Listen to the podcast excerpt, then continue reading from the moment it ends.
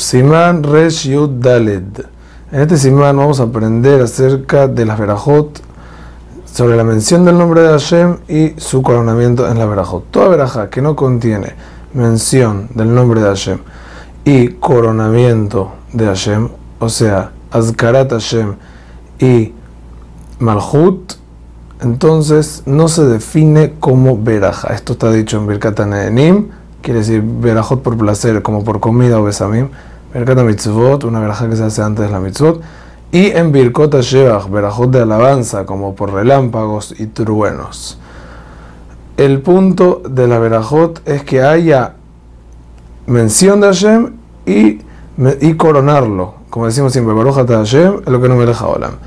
Hay casos en los que no, las verajot no contienen Shemo Malhut, pero no es que no contienen, sino ya, ya fueron dichos. Por ejemplo, cuando hay seguidillas de verajot, por ejemplo en la Amida, entonces no, las verajot no contienen malhut. ¿Por qué? Porque como son verajot seguidas, alcanza con que la primera tenga. ¿Y dónde tiene la primera de la Amida? Porque decimos aquel agadol akibor. Es una manera de coronar a Hashem y lo mismo pasa en Birkat Torah, lo mismo pasa en Birkat Amazon, que la segunda veraja no y Rahem no tienen Malhut. ¿Por qué? Porque cuando es una seguidilla de verajot, esa, esa condición de que haya mención y coronamiento se aplica solo en la primera y ella lo hace para las otras verajot. Entonces, en caso de haberse salteado la mención del nombre de Hashem, si no dijo ni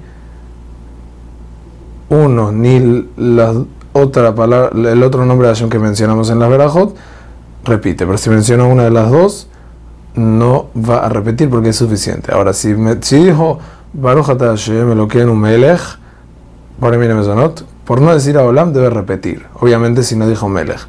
A Olam también es parte del Malhut. Esta ley aplica de la misma manera cuando una persona no menciona el encierre de una veraja Melech cuando es obligación de mencionarla. Hazak Ubaruch.